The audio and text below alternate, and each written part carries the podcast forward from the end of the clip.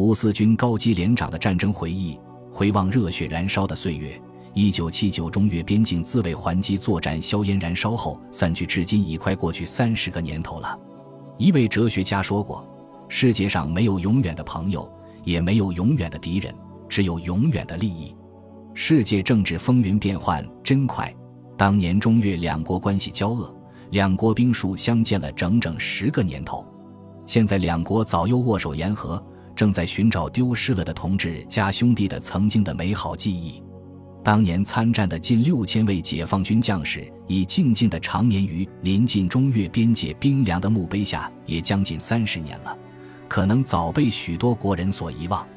当年参战的许多伤残战友，至今还在拖着伤残的身躯和心灵，为生存而忙碌地在奔波。当年参战的许多首长和战友们，也随着岁月的流失，逐渐离开我们，而去到了另一个世界，向毛伯伯报道。我们的许多战友也是那场战争的参与者，只有经历了战争的生死搏杀考验者，才知道和平与生命的珍贵。硝烟散去之后，我们活下来，回到了可爱的祖国，因此，我们又是那场战争的幸运者。解放军是一所大学校，是军队那熊熊燃烧的熔炉，锻炼了我们的成长；是难忘的军旅生活，塑造了我们的品格。锻炼了我们的意志，增长了我们的才干，带来了我们的人生转折，奠定了我们成功的基础。男儿当自强，男子汉生命里如果有了当兵的历史，应当一辈子也不会有后悔。我本人并不是一个战争的推崇者，但我认为军人本身就是为了战争而生。没有经历战场生死考验的军人，可能会多留有一份遗憾。我们为曾经是一位参战军人而感到一生的自豪。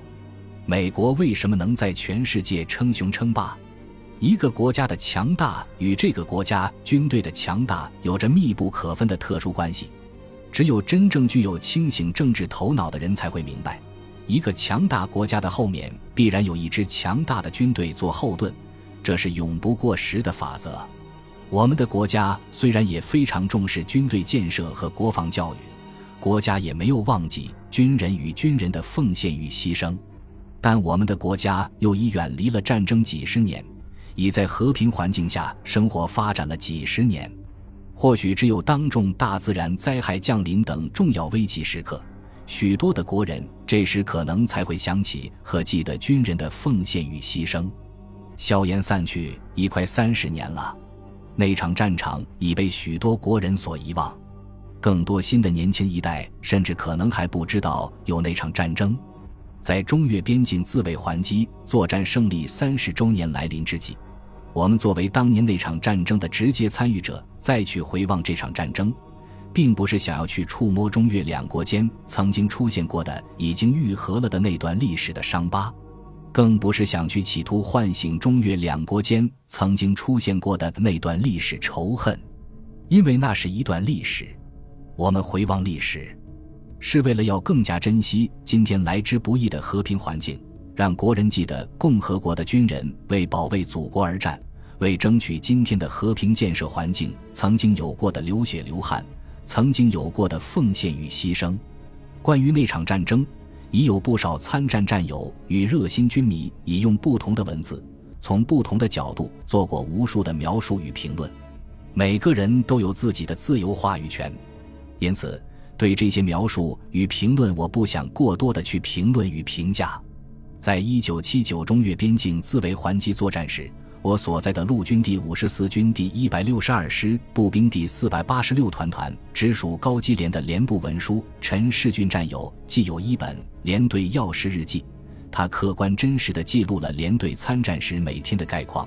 我作为该连战士的副连长。战后的连长一直把它当作无价之宝，珍藏在我的心底与身边。空闲时总是经常拿出来细心的回味与欣赏。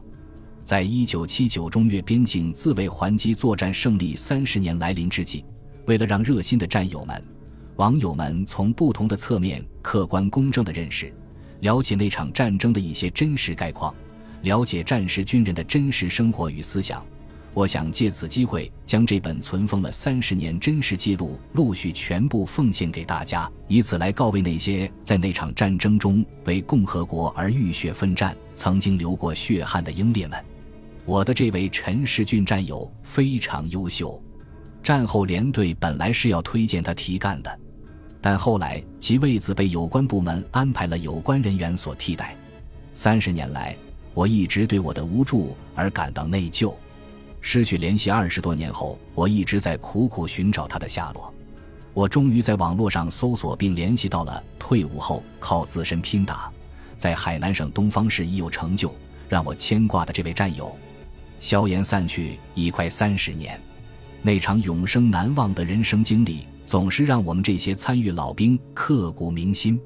当年热血燃烧的情景，总是一幕又一幕的在我们的脑海中时常展现。